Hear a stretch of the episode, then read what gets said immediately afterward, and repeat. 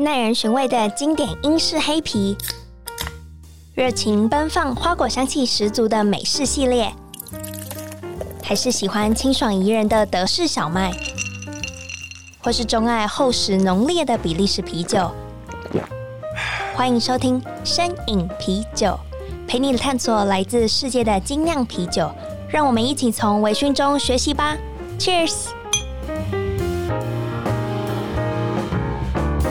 ！Cheers！Hello，大家好，欢迎收听声饮啤酒，我是节目主持人 Claire。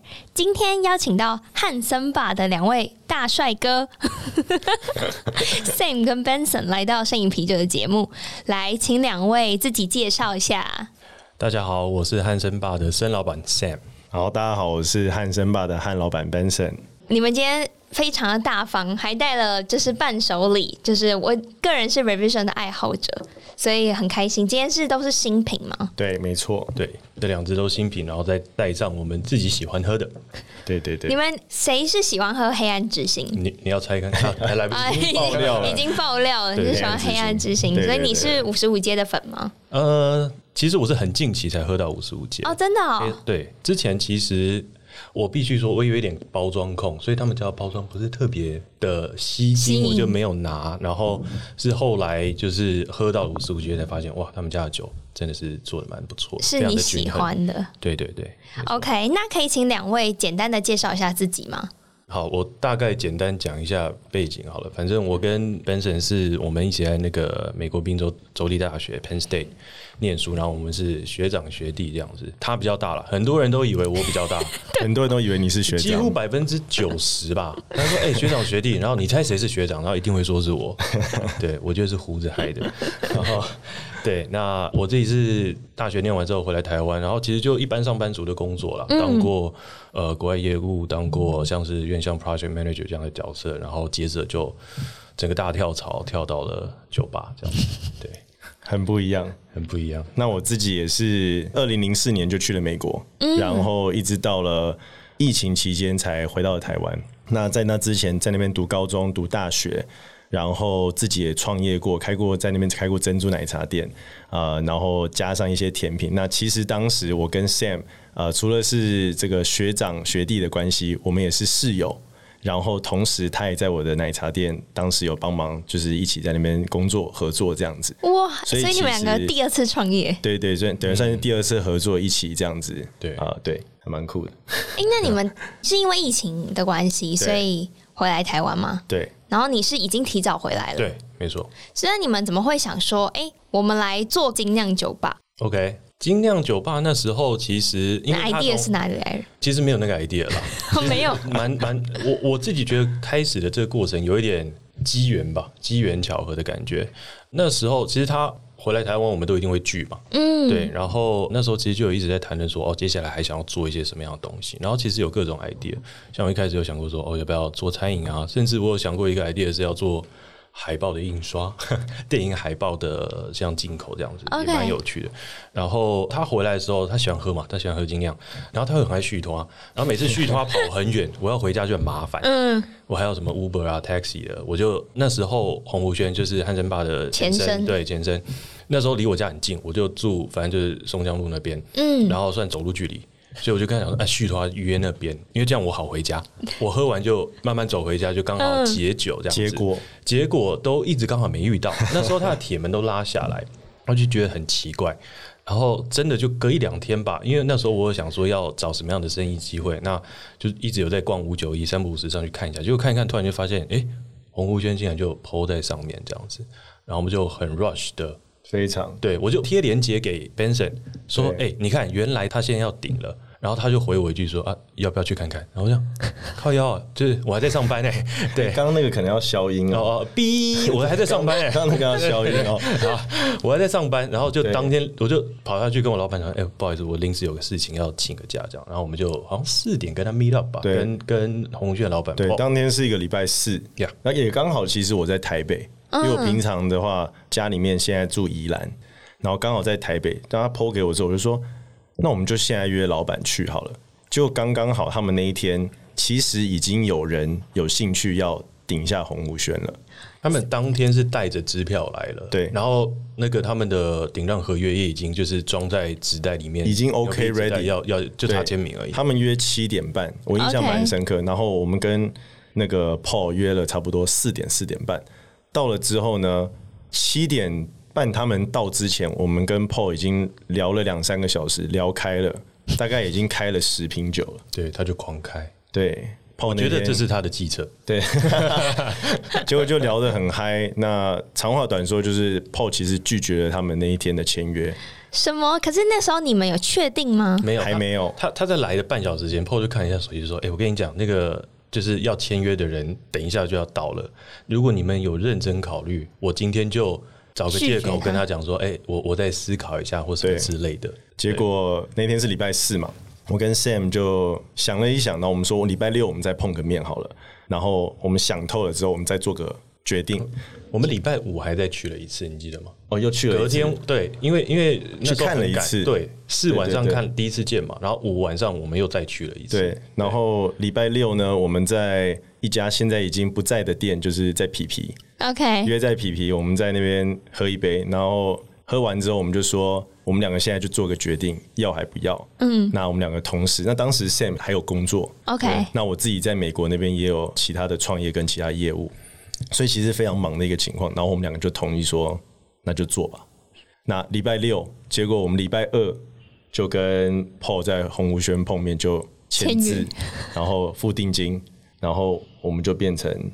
汉森巴的老板，对，这个非常短暂的，不到一个礼拜，五天，五天，所以五天，对，所以我们那时候那时候很不真实的感觉吧。签完之后其实蛮不真实的，因为觉得说四月底，去年二零二一四月底的事情，我记得是四月二十七了，如果没记错的话，日期是四月二十七。那时候觉得哇，从这个想法的出现到完成五天这样，对对。你们是冲动型的人吗？他是，我非常是。可能酒精的促使，酒精了，酒精，所以我们那个 sign 才要写，对，我们的扛棒上面有写酒精的力量，对，是非常的 powerful。没错。可是其实一开始 Sam 不太喝酒，是 Benson 比较常喝精酿啤酒。应该说我太爱喝精酿啤酒。那从接触到精酿啤酒，其实也是蛮酷的故事。嗯，那一直以来都爱喝嘛，就是从高中、大学都一直在喝，然后。二零一二的时候，是我第一次接触到所谓的精酿啤酒，在美国。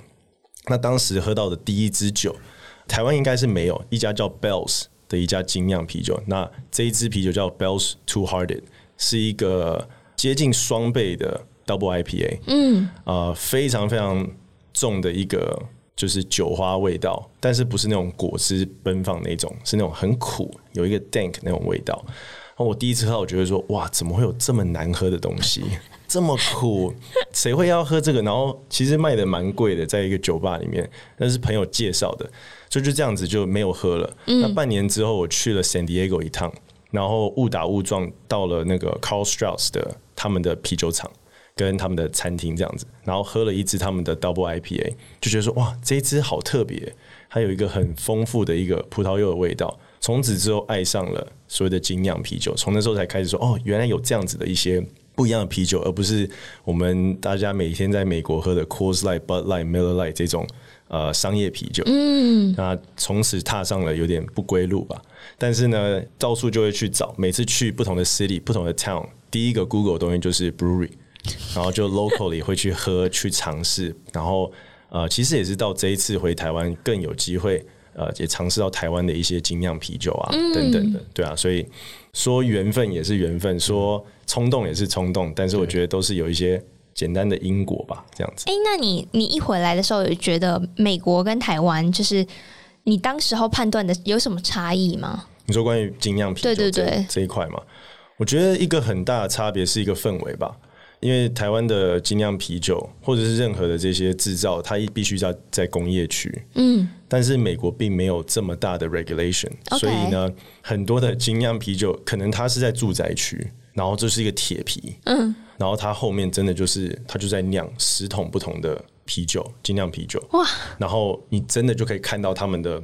它的背景就是、嗯、就在那边酿，嗯、可能有隔一个距离这样子而已。然后我们就在他面前，对，直接 draft。对啊，他们的那个管子，那个直接从你头顶上就这样从后面拉到前面，然后他会故意很多，他会用那个玻璃窗或什么的，让你直接看到后面他们的那个储藏槽啊什么这些的。然后很多他有 offer tours 这样子，嗯，对，非常非常酷。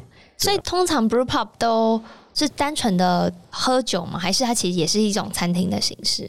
有一些会有餐厅，嗯，有一些不一定会有。OK，对，但是我去过几个蛮酷的，就是他们自己可能不会做餐点，但是他们外面就会有所谓的 food truck，哦，站在他店门口，对对对，然后可能就会卖一些炸物啊，或是 tacos，或者是简单的这些 chicken over rice 这种东西，对对对，还蛮酷的。这样也要人流够多，对，可是一定会有的。他们那个，我觉得国外的这种文化，呃、对 taproom 啊，这些是非常非常的盛行的。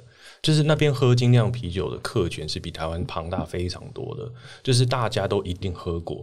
然后他们那边的 taproom 也都是一开就是，哇靠，那个管束。对，多到一个不得了。对，然后它有点像一个 beer garden 这样，你还有户外座位区啊什么的，就是带狗去啊，带小孩子去，对对，就是一个大家真的就是 hang out 的地方。对，没错。是不是有点像是台湾现在比较像的话，就像咖啡厅的感觉？我觉得其实可以这样讲，哎，就其实我觉得最大的文化差异就是，像美国的 happy hour 是非常正常的东西，而且通常 happy hour 可能四点半。五点就开始，因为大家就是 nine to five，五点下班。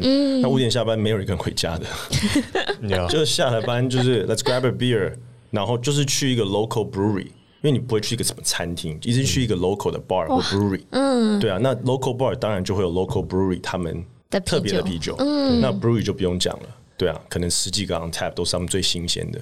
那那时候会有品牌的迷思吗？比如说特别喜欢喝什么品牌，还是还好，只要有新的就尝试？呃，我觉得你会有你喜欢的品牌没有错啊。那我自己是不太会有品牌迷思，因为我觉得精酿好玩的地方就在于每一家它一直在推出新的东西，它可能会突破一些现有的框架吧。嗯，比如说你会觉得 Hazy IPA 就应该是那个样子，可是它也许出了一支会让你有点意想不到。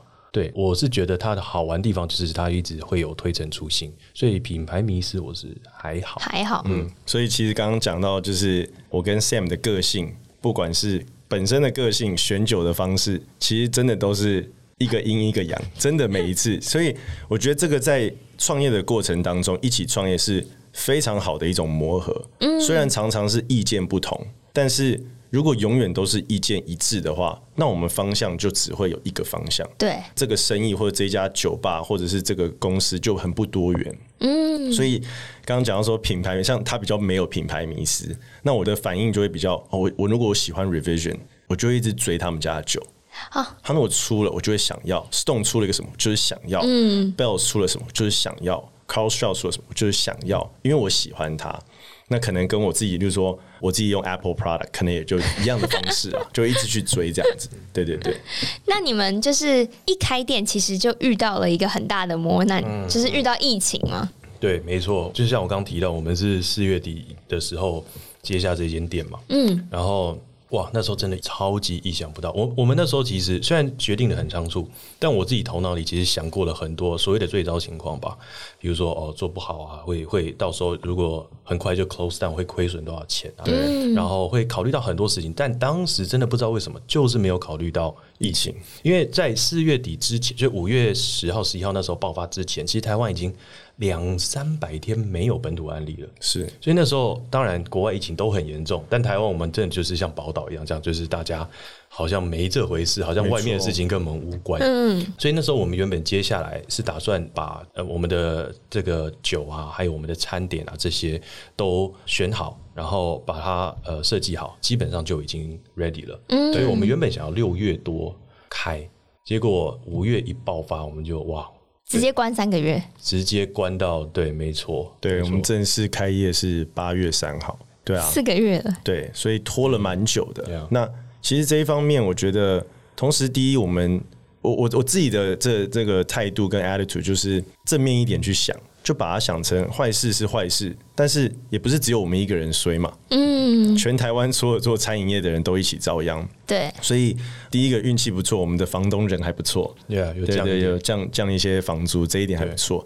那第二个就是，我觉得就是一个正面一点的思考，就是哎，坏事变好事，我们有更多的时间真的去准备，准备我们自己啊，不管是硬体、软体上面啊，或是 perfect 我们的餐点，或是对我们来说，我们。踏入一个真正的新的领域，从爱喝现在要变成懂喝，对不对？我们必须要去尝试，必须要去学习。所以其实做了蛮多自己的功课。我觉得，就看好的方面去想啦，就是让我们更有准备的空间。疫情结束之后，其实那个八九月那段时间是我觉得蛮 struggle 的啦。因为我觉得那时候疫情才刚结束，嗯，然后大家还不太会外出，不太会内用啊什么的。然后那时候就是路上的人流就少，嗯，对。然后这是第一个挑战啊，第二个挑战是说我们刚好又是新的店。如果你说你是一个已经在市场上很有名声的一家店，大家会说，哎，要不要再约那里？就是原本的那个旧地方，你不会再去找一个新的地方。对，所以那时候八九月那时候是蛮困难的，然后真的每一个进来的客人，我们就是哇，好好把握，好好把握。对，我们的衣食父母，要要要尽力让他怎么讲，就是觉得哎，很很 welcome，这里非常棒，老板推荐专业，然后舒适这样子，餐点什么都很好，对。没错，所以你们就是利用四个月的时间，就是打理，嗯，就是让你们就是前期准备的人是有很充足的时间。然后你们刚刚也有特别提到，你们选酒两个人的方针是很不一样，可以问一下是怎么样的一个过程，嗯，以及通常我猜 Sam 会进什么？嗯，你刚刚说，所以你比较喜欢非 IPA 类型。Yeah. 我觉得啦，我这是大概就是你可能喜欢比较多元，然后比较。其实我觉得 Claire 这样讲是对的。类型是你真的要以汉森爸之前去想哦呀。我我印象蛮深刻，我们那时候会喜欢的。对对，我们我们在那个呃 Revolver 有一次在喝酒，然后我就开了一个玩笑，我就说啊、呃，反正我等下点什么，Sam 绝对不会喜欢喝啊、呃。但是那一次我点了那个台虎的大麦克，嗯，Double IPA，那那一次好像应该算是他第一次喝到。Double IPA，然后他觉得说：“哎、欸，这个还不错。”但在那之前，基本上我喜欢喝的类型，他都比较不爱。然后他喜欢，他说：“哎、欸，这支我们可以进。”哎，我就这样，嗯，再想想，考虑一下好了。所以你是偏很美式 style，、嗯、你就是 IPA 重苦，对，然后重酒花系列，嗯、没错，就那一挂的，没错。可是你一开始也是从美国文化开始接触啤酒，你怎么后来会想多元转变，可能喜欢一些英式类型或是德系的？我觉得它有它很经典的地方吧。我觉得最主要可能是那个麦味的不同吧，他们会比较强调那个麦所带出来的那种算甜香味嘛。对，我觉得那一块是我蛮喜欢的。那之前接触到比较多东西都是美式的，然后其实也比较少去 try 一些，不管是酸啤啊，或者是黑啤啊这些，这这些真的是等比较后来，包含回到台湾开了汉森吧，才开始 try 这些不同的东西，然后就发现其实每一种类型其实都有我会欣赏它的地方吧。所以我们选酒的确常就会遇到像刚刚 Benson 讲的情况，就是比如说。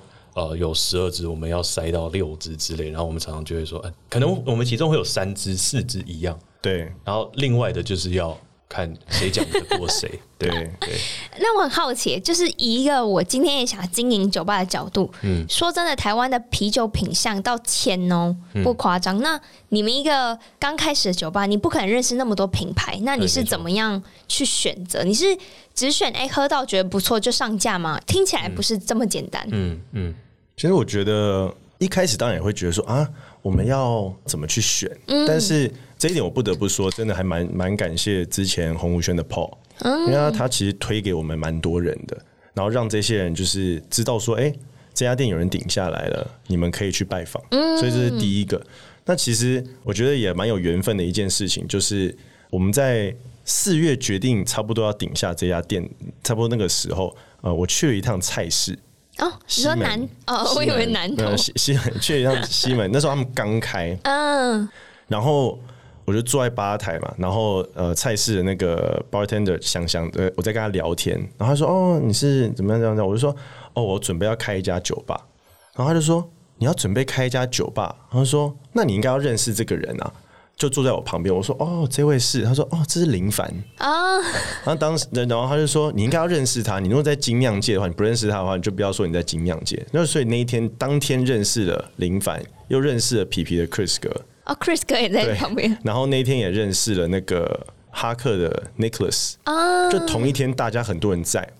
那其实我们第一个拜访我们的业务也是林凡。嗯，OK。对对对，所以就是我觉得也有这样子。透过试酒过程当中再去选酒，那当然一开始跟我们现在冰箱里有的东西，跟我们 on tap 的东西其实差蛮多的，就是会慢慢的知道说顾客的口味或者是市场需求。嗯，我我觉得选酒这一块的话，当然第一个我们最希望能够选酒的方式是，就是我们实际有 try 过这支酒，就是我觉得那个感受度是最直接的，而且你介绍起来也是最客户感觉得到。因为你自己喝过，你可以自己形容你的经验啊，等等的。那你这样介绍起来的那种感觉是可以传达给客人的。但是我们不可能每一支酒进来都喝啊，那真的是每一天都、啊、每一天都是甜的，你知道吗？所以不太可能。不过确实一开始有几天哦是那样的情况，每天。对，每天我们排两三个业务，不止啊。我们一天最多有排到五个，哦、很夸张。五个业务，然后每一个业务至少有五款酒以上。对，然后我们就大概给他们中间就是一个小时的，我们就是一个小时给他们，而且是常常会是五点，假设五点六点你过来，嗯。然后那个六点来的人，对不对？在门口等我们，我们还没喝完，还没聊完，排着队要让我们喝酒的感觉。对，其实蛮开心的，蛮开心的，从来没有想过会有这样的状况。对对对对，对，而且一开始一开始的时候，我会觉得说，哎，这个酒商只带了三四支，哎，然后明明他们家酒很多，这样，然后。所以酒商带了八九支来，我想哦，很好很好。后面出现八九支，就像嗯，我们先冰四支。对，拜托不要，因为 因为其实有点累。你有看到这边的罐子吗？对，因为到后面其实会，我们也要做笔记嘛。嗯，对对对对，还没有喝到一个那么那么专业，就是每一支我们都在写哦，什么口感都会写出来。但其实写到差不多第十瓶的时候，就写不了了。因为就会有点锵锵的感觉，已经不知道自己在写什么，对对对，聊天而已。呃呃，反正回到那个选酒这一块啦，当然一个是自己试是最直接的，然后如果呃还有一个我们会上就是像 OnTap 啊这些去查一下大家 review，嗯，对，像我自己还是会转下去看其他，就不只是他们所谓的官方的说法，我会看一看其他人对这支酒的。讲法是不是跟他原本的是一致的这样子？然后这会不会是呃，应该说一个好的平衡吧？嗯，对。然后再来就是刚刚 Benson 提到的，就是客人的一个需求吧，就是会慢慢了解说，哦，台湾因为美国跟台湾市场真的是我觉得是有蛮大的差别的。对，那台湾这一块蛮多客人是不知道精酿的，没错。那刚进来你要怎么？因为像是。引进门吧，对，那你会需要一些，就是可能一些比较轻松的酒款啊，等等的，这些我们自己会再去做一些调整。嗯，那每一种种类，像我自己会希望说，比如说客人进来，他要的是呃 IPA，他不管是要那种 hazy，或者是他要很那种 West Coast，那呃，或者是说他想要找酸啤，他想要找黑啤，那我们呃不管是 on tap 或者是冰箱里面都有足够的选项让他去选，这样子，对。这是我们选酒的一个希望达到的目标了。OK，我觉得这还蛮细的，而且尤其是你们才刚经营没多久，那我蛮好奇，请问一下，锦州街的居民们都喜欢喝什么类型居多？我们我们做 一个试调。OK，好好好，因为我们那个 area 其实蛮不错的，就是因为附近其实没有什么其他精酿酒吧。嗯，对。那我们这边有几种客人啦，当然一种就是所谓的 beer geek 嘛，嗯，他进来他非常清楚他要什么，或者是一进来就朝我们最新的酒看，你就知道啊，这人是专业的，啊，就是 IG 他一看到说啊，新酒出了，该来这样子，嗯，对对对对，甚至有客人是他知道要出了，然后就是先来找，然后还没到。也有发生过这种情况，对，所以当然一部分是这样的客人，然后一部分其实蛮多，最主要是 local 的。我们很多客人，因为我们的店不大，那我们都会去跟客人聊天，对，那我们都会问说，哎，哪里看到我们啊？或者是说为什么会来到我们这边？那很多都是住附近，对，或者是工作在附近。是两种，蛮合理的。那那个区域感觉很多，对 neighborhood，对。然后我觉得我们其实也蛮多客人算是来我们这边接触到精酿的，我觉得这个比例算是高的。没错，对。而且其实我觉得这样还蛮酷的一个经验。像我们有几个客人，就是原本假设就是他们都是约别的地方，OK，对，哎，其中有一个朋友他住附近，经过说，哎，下次这家店试一下。就进来的时候，其实他们并不是很了解什么是精酿啤酒。对。然后我们通过介绍，然后到现在，可能他们一个礼拜会来一两次，然后每一次都愿意尝试新的、新的或者是不同的，嗯、或者是他也看到我们 IG 有 PO 限动说，哎，我们今天开开桶了什么啤酒？没错。你就发现他晚上就到了，下了班过来说，哎，刚刚看到你们开新桶，我想要尝试看看。嗯。所以其实 variety 顾客群 variety 蛮多，但是我觉得，呃，如果是整个锦州街来讲的话，我觉得其实现在的大方向应该还是走比较 Northeast Hazy Style 的 IPA。嗯、我觉得现在的大众，所以我不意外为什么大家最近很夯 Revision，因为他们家真的就是这一方面的，我觉得专家这样子。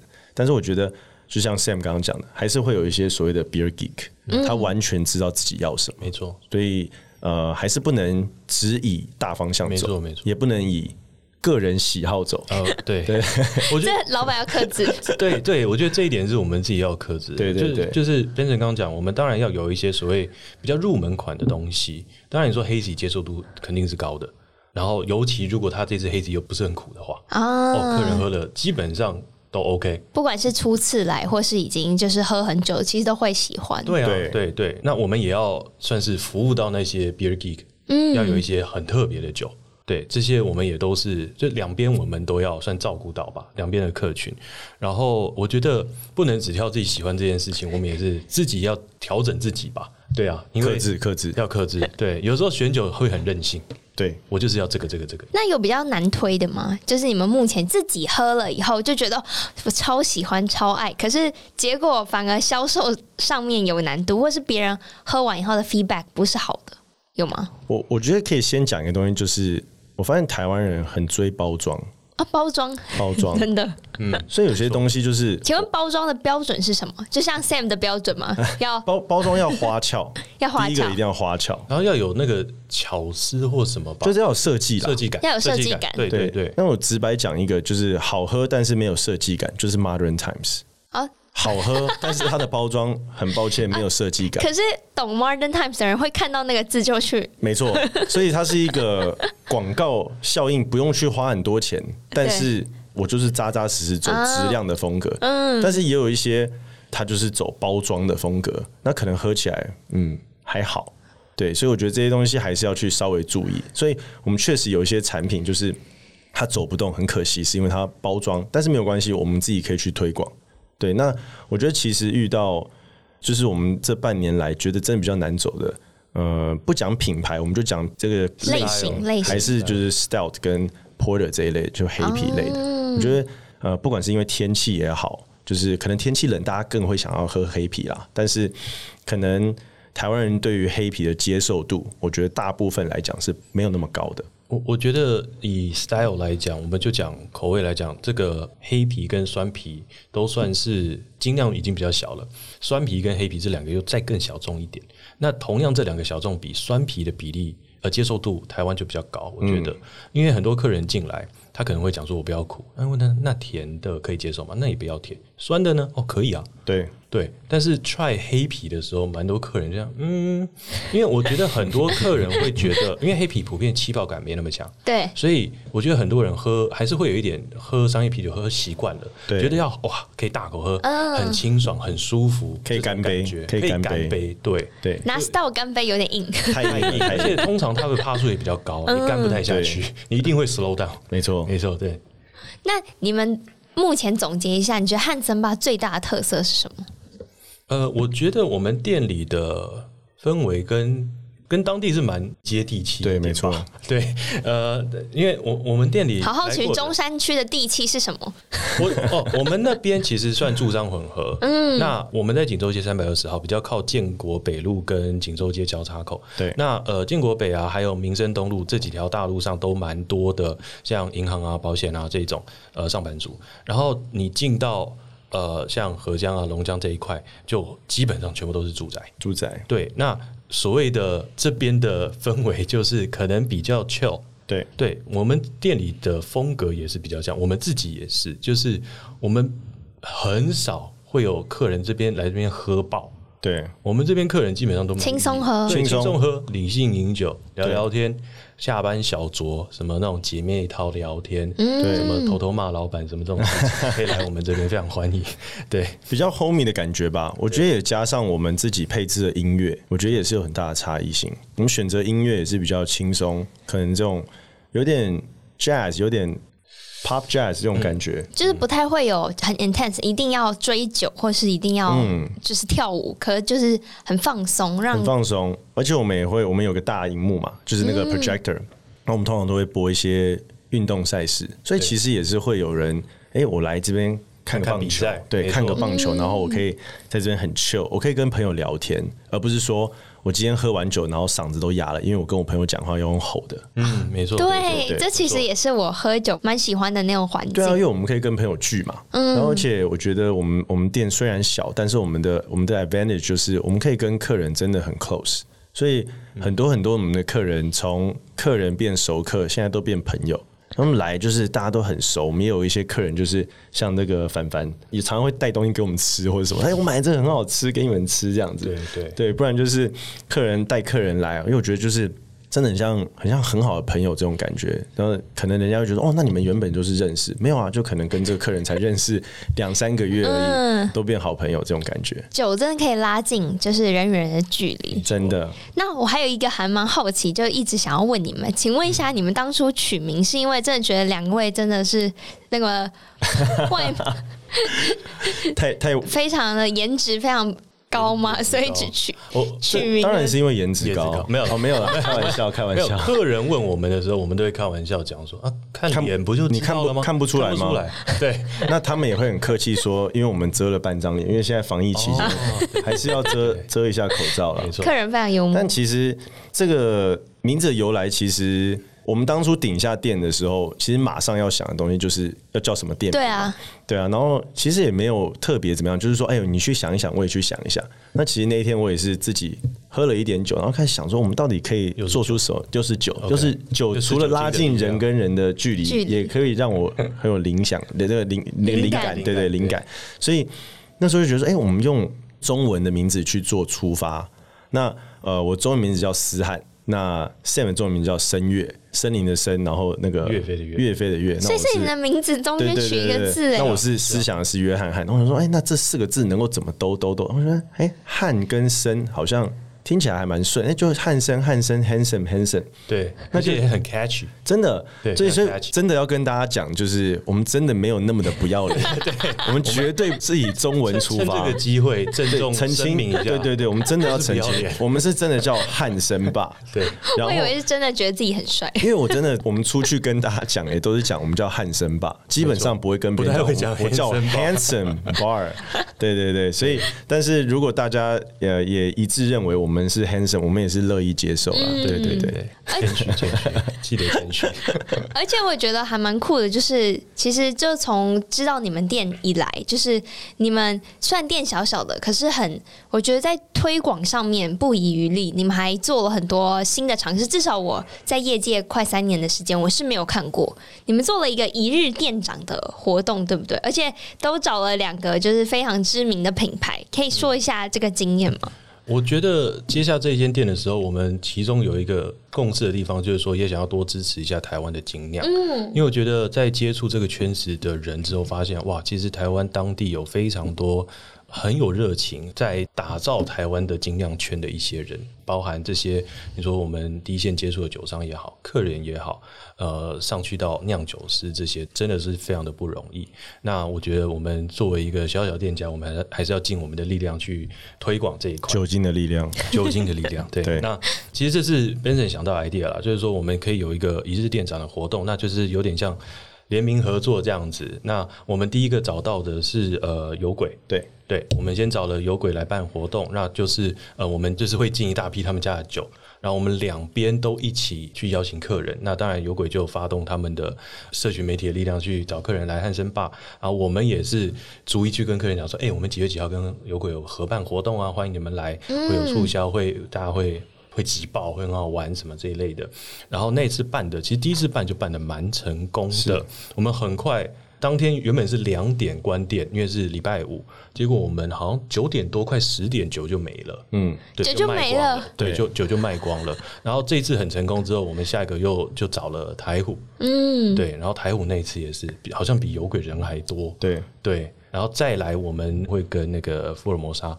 OK，在二月十八号一样，就是办。所以你们希望可以是一个例行性的活动。对对，我们希望是一个每个月可以做的事情。嗯，因为这样子的话，就像刚刚 Sam 讲，就是我们真的想要帮助，也不是说帮助，因为我们其实是一个很小的酒吧，但是我们想要一起推广台湾去推广。嗯，因为台湾的精酿啤酒真的做的很不错，而且。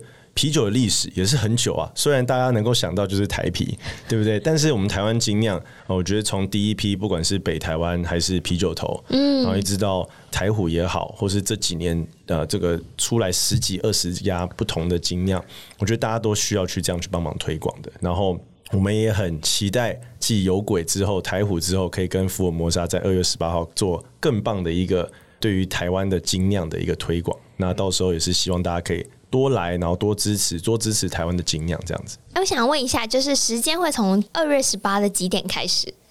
二月十八号也是一个礼拜五，所以我们礼拜五的营业时间都是五点半到凌晨两点。那我们就是那一整段的时间，嗯、对我们都会 stand by ready，跟客人一起。一起喝，一起喝，一起嗨，所以就会喝到很多，就是你可能平常听过，可是没有没机会尝到的福尔摩沙的酒。基本上福尔摩沙能够有的酒，当天全部都会出现了。对对对对对，那我们就是每一家就是精酿他们的做法，我们都会去跟去沟通。对对对，做什么方法？所以其实。当初有鬼跟台虎作风就很不一样。有鬼他们家，我们就是进了他们家九个所有的瓶装品相，全部都进。然后我们 on tap 的话，只有一支他们的生啤这样子。那台虎的方式，我们就是。全部六管 take over，, take over 全部都台虎，没错。所以每一家他们跟我们讲他们的优势是什么。那这一次福尔摩沙呢，会也比较不一样，也蛮特别。我们 on tap 会有两个，但是它是用 mix 的方式，他们这两支啤酒是可以混合的。OK。然后呢，瓶装能够有的，我们全部都会有。那当天当然也会做促销。然后呢，一日店长 Uno 呢，平时自己也很喜欢做调酒，所以呢，我们那一天会喝到限量的杯数的啤酒调酒哇，对，所以呢，这个是绝对要早一点来支持，然后因为是 limited，所以你早到你就可以登记你的名字哇，对对对，才可以拿到这个，然后是用他们家的那个马马告。珊瑚礁那一支，嗯、所以那个味道一定是非常非常特别，非常特别。跟菌，它是菌底的。对，那我们自己还没喝过，所以我们也是非常非常期待这样。期待，非常。那节目的最后也想问一下，如果想要了解更多 Hanson Bar 的资讯，或者你们刚刚常说的这些有趣的活动，可以是在 Instagram 上面搜寻你们吗？还是你们有经营什么其他的社群？我们 Instagram 上面应该就是我们最大的 active 的我们的 platform，对，然后就是 Hanson Bar。点 taik 就是我们的 IG 账号，所以欢迎大家 follow。然后我们也现在很认真在经营我们的 Google Review，因为我觉得现在大家就是，我们也希望大家在 Google 上面找得到我们，然后呢，可以看得到我们有什么动态等等这样子。OK，那这边的话。请问一下，如果声饮酒友们去 Hanson Bar，我跟你讲，很多人想住市区，或像我这种住郊区的人，特别去行天宫锦州街喝酒，想要一睹你们 Hanson Bar 的风采的时候，请问你们要给我们什么特别的折扣吗？如果是透过声饮啤酒 Claire 这边听到 Podcast 来到我们 Hanson Bar 的话，我们就统一给第一杯半价。整个二月份，整个二月份，整个二月份只要来就说我是透过 Claire 的声饮啤酒才知道 Hanson Bar 的。对，我们第一杯就半价，没问题。那不限嘛？比如说我隔天去也可以吗？可以啊，可以。只要我每天二月天天去，可以。哇，我们二月天天陪你喝。哇，我们那个认我觉得老板的不是开玩笑，酒精的力量。老板的肝很了不起。我们加油，我们加油。好，今天也非常谢谢，就是 Sam 跟 Benson 来到摄影啤酒的节目。然后这期节目也是由 ABV Bar and Kitchen 赞助播出。那如果想要了解更多啤酒资讯的话，也可以上 ClaireDrink.com 或是 IG 搜寻 Drinkies 底线 Podcast。那我们节目就到这喽，拜拜！谢谢，谢谢，拜拜。拜拜。